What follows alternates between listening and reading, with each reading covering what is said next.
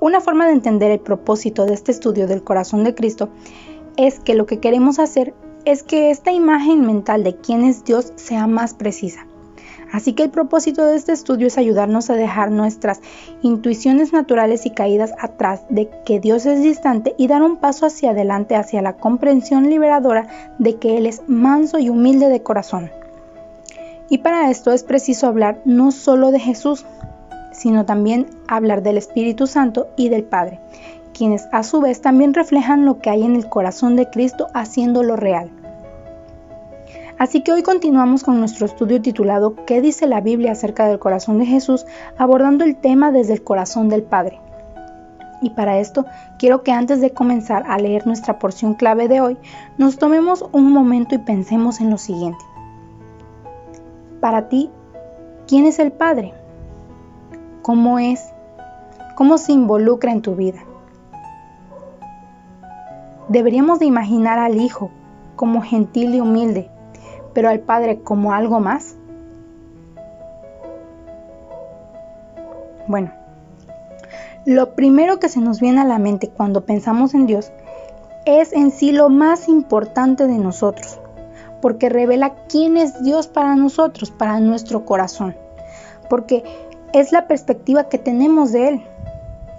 Y sé que muchos a lo mejor puedan responder que a pesar de que hemos sido enseñados en que Dios es amor, su amor no se ve reflejado más de lo que se ve reflejada su ira. Pero esto no quiere decir que la disposición del Padre hacia su pueblo sea diferente a la de su Hijo. Una percepción común entre los cristianos es que sí, hasta cierto punto de todos modos, el Padre está menos inclinado a amar y perdonar que el Hijo. Pero esto es una mentira, una más de las que el enemigo desea que creamos. Esto no es lo que enseña la Biblia. En episodios anteriores comprendimos que Jesús es amable, es amoroso, es compasivo, humilde y suave es su corazón. Pero ahora veremos que estas mismas características las tiene el Padre.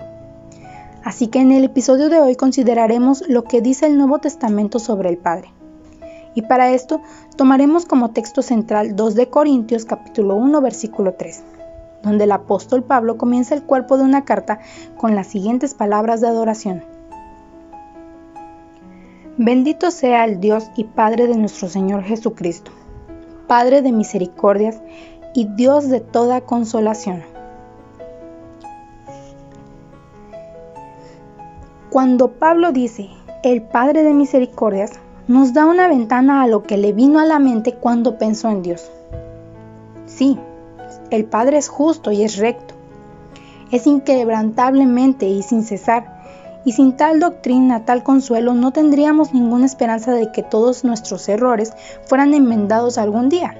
Pero, ¿cuál es su corazón? ¿Qué fluye de su ser más profundo?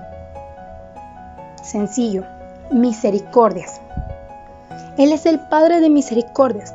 Así que como un padre engendra hijos que reflejan quién es Él, el Padre Divino engendra misericordias que lo reflejan a Él.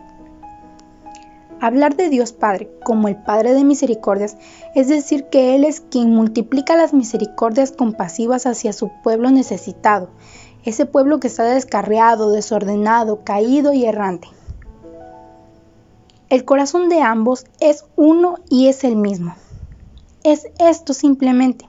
Después de todo, es un Dios. No son dos, no son tres. Es uno solo, tres en uno. El suyo es un corazón de amor redentor, que no compromete la justicia ni la ira, sino que satisface maravillosamente la justicia y la ira. Así que si tú tienes un corazón duro, su ternura, su misericordia te llena. Si tu corazón está muerto, tiene misericordia de avivarlo. Si estás enfermo, Él tiene misericordia de curarte. Si eres pecador, Él tiene misericordia para santificarte y limpiarte. Así de grandes y variados como son nuestros deseos, tan grandes, así son sus misericordias. Para que podamos venir valientemente a encontrar la gracia y la misericordia que nos ayuden en tiempos de necesidad, existe una misericordia para cada necesidad. Todas las misericordias que hay en su propio corazón las ha trasplantado a varios lechos en el jardín de las promesas, donde crecen y crecen abundantemente. Entonces, para finalizar, ¿qué debería de venir a nuestra mente cuando pensamos en Dios? Bueno, es que el Dios Trino es tres en uno, una fuente de infinitas misericordias que se extiende, nos encuentra y nos provee de manera desbordante en todas nuestras necesidades, en nuestros fracasos y en nuestras divagaciones. Este es Él, este es el Padre, no es menos que el Hijo y el Hijo no es menos que el Padre. Jesús es la personificación de quién es Dios. Él es la personificación tangible de Dios. Dicho de una mejor forma, Jesucristo es la manifestación visible del Dios invisible, como dice 2 de Corintios capítulo 4. Así que cuando vemos el corazón de Cristo, a lo largo de los cuatro evangelios estamos viendo la mismísima compasión y ternura de quien es Dios mismo, pero más profundamente. Al iniciar el episodio les animamos a que consideraran el corazón del Padre, con el único fin de que podamos corregir nuestras perspectivas acerca de quién es Él realmente. Así que recuerden que Él es el Padre de misericordias. No es cauteloso en su ternura hacia ti, él multiplica las misericordias que se adaptan a todas tus necesidades y no hay nada que prefiera hacer.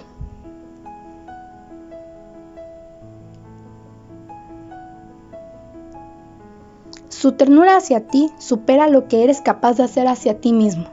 El corazón de Cristo es manso y humilde, y esa es la imagen perfecta de quién es el Padre. Pero aquí no acaba nuestra aventura explorando el corazón de Jesús. Todavía nos aguardan aún más temas que abordar, así que no te pierdas la próxima semana el episodio número 15 acerca del corazón de Jesús.